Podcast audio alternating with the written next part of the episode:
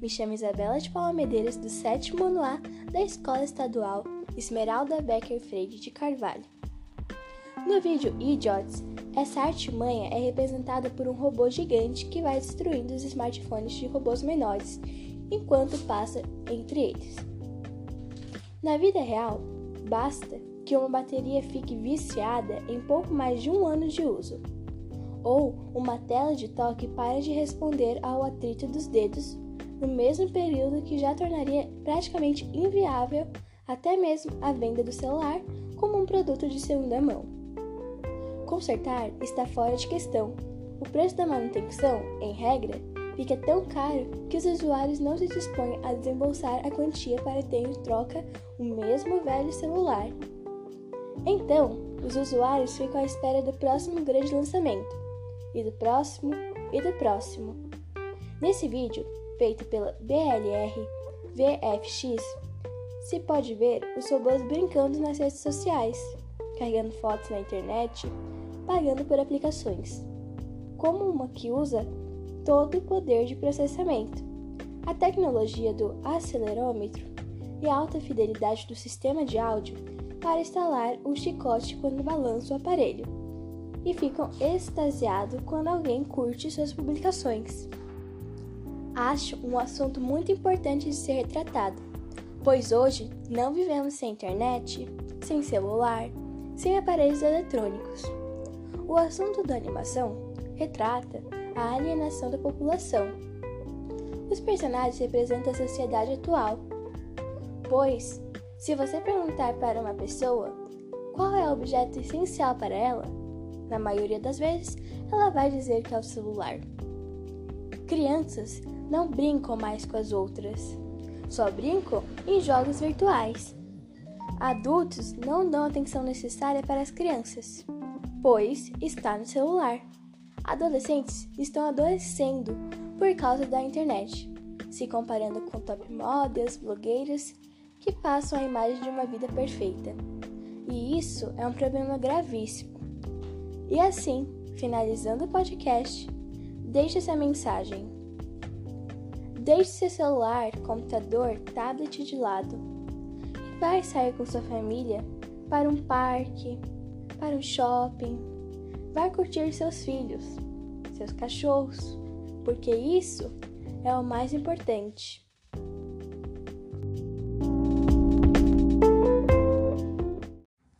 Olá!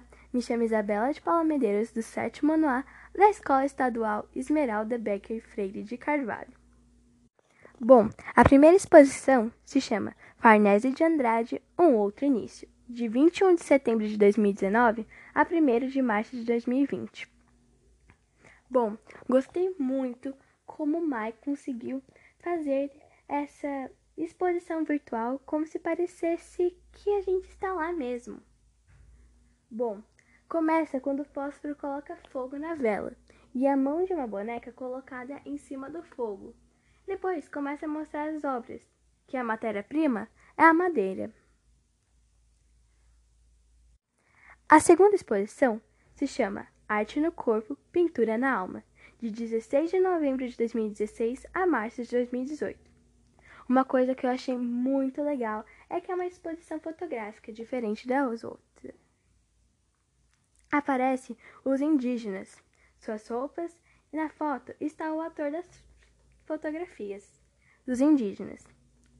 É muito legal essa exposição porque aparecem os indígenas, os primeiros povos que estavam antes dos portugueses aqui no Brasil, que devemos muito a eles, que até hoje fazem parte da nossa história e do nosso cotidiano.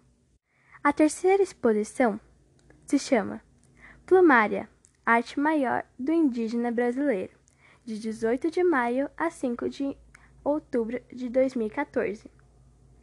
Aparece vários plumários. E eu não sabia o que era plumário até ver o vídeo. Plumário, se você não sabe o que é, são coroas de penas muito bonitas. Esse é o terceiro exemplo de como podemos fazer nesse tempo tão difícil de pandemia que não podemos sair de casa mais uma forma de uma exposição. A primeira exposição foi um vídeo, a segunda exposição foi uma fotografia, são várias fotografias, e essa terceira foi uma entrevista.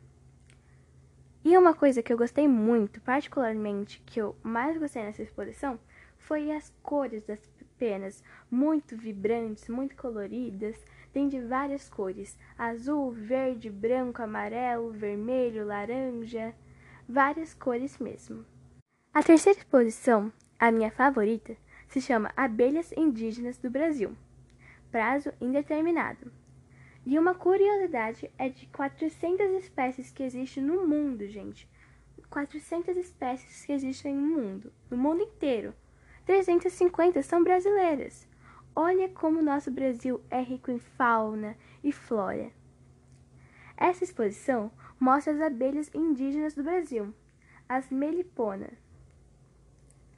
Durante a visita, eles fazem a degustação do mel das espécies Jataí, Guaraipó, Mandaçaí, Tucumã e Manduri. Tem imagens nessa exposição.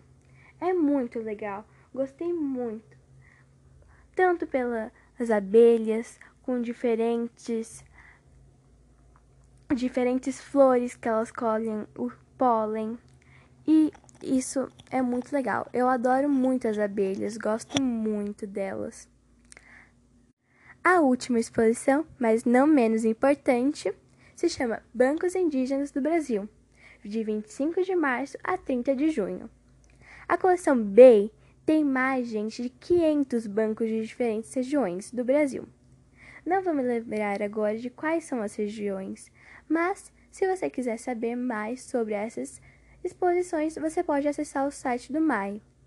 Anota aí, maimuseu.com.br. E você pode conferir várias exposições, principalmente essas que eu estou citando. Tem várias fotografias nessa exposição e as fotos têm alguns indígenas com camisetas do MAI, que eu acho que isso é muito importante de se retratar pois indígenas fazem parte de muita, tem muitas histórias. E que eu acho muito legal de você saber também é a sua árvore genealógica. Você pode saber sobre seus antepassados, vai que eles são indígenas. Você pode conhecer mais sobre a sua família. E uma coisa muito legal de você saber também, o que significa MAI. MAI significa Museu de Arte Indígena. Um beijo e até o próximo podcast. Olá, me chamo Isabela de Paula Medeiros, do sétimo ano A da Escola Estadual Esmeralda Becker Freire de Carvalho. A primeira exposição se chama Farnese de Andrade, um outro início, de 21 de setembro de 2019 a 1 de março de 2020. Vou fazer um breve resumo sobre a exposição. Começa quando o fósforo coloca fogo na vela e a mão de uma boneca é colocada em cima do fogo, e depois começa a mostrar as obras, que a matéria-prima é a madeira. Bom, achei bem legal, porque nessa exposição tem muitas bonecas. Tem bonecas de todos os tipos, de todas as formas, em todos os locais. Achei muito legal como eles conseguiram retratar nesse momento tão difícil que não podemos sair de casa. E o Mai conseguiu fazer uma exposição virtual, que isso é muito bacana. Essa exposição eu achei muito legal. Como uma fã de museus, posso falar que eu voltaria de novo a fazer. E eu queria muito que depois dessa pandemia eu fosse lá, realmente para ver, para acompanhar, porque nada como ir mesmo, né? Ir ao, ao vivo. E eu acho isso muito bacana. A segunda exposição se chama Arte no Corpo, Pintura na Alma, de 16 de novembro de 2016 a março de 2018. Uma coisa muito legal nessa exposição é que, diferente da outra, é uma exposição fotográfica. só tem fotos, não tem vídeo. Aparecem os indígenas nas fotos, suas roupas e na foto está o autor dessas fotografias dos indígenas.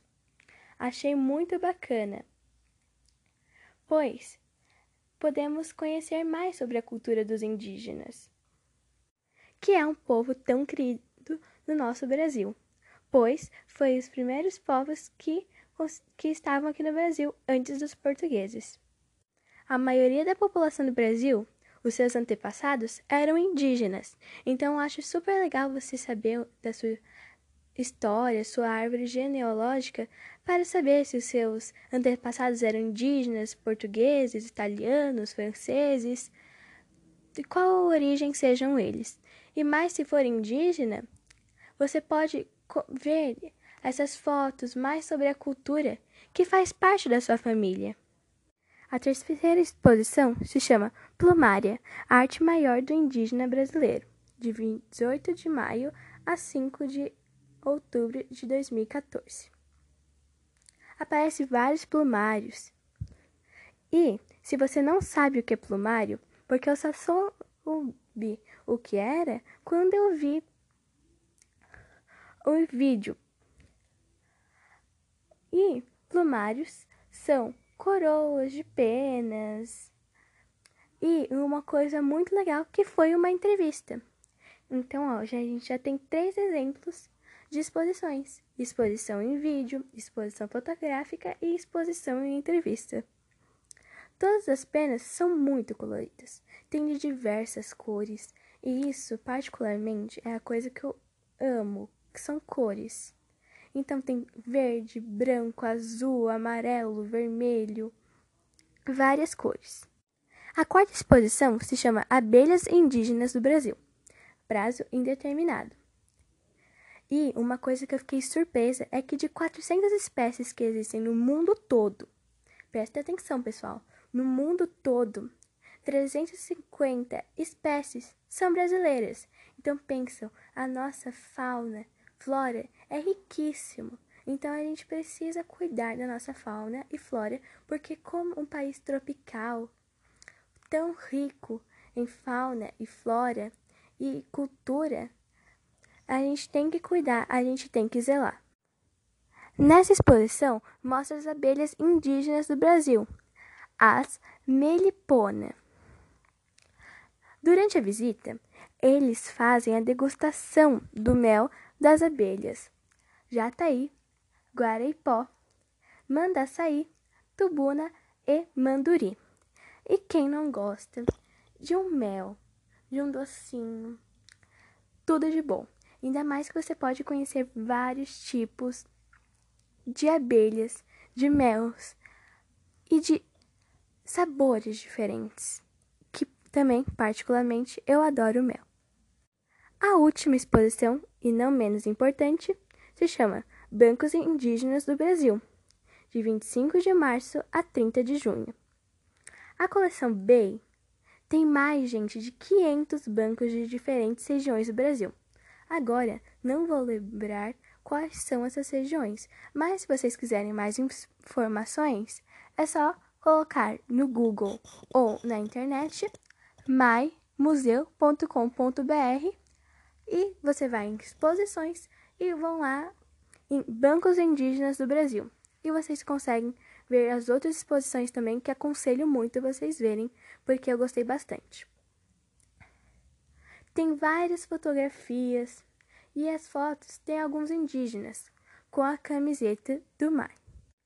E assim termino o meu podcast com falando para vocês visitarem a página do Mai. Vocês vão gostar muito, vocês vão aprender muito e vão se divertir muito. Estudos vocês podem fazer com seus professores, com todos.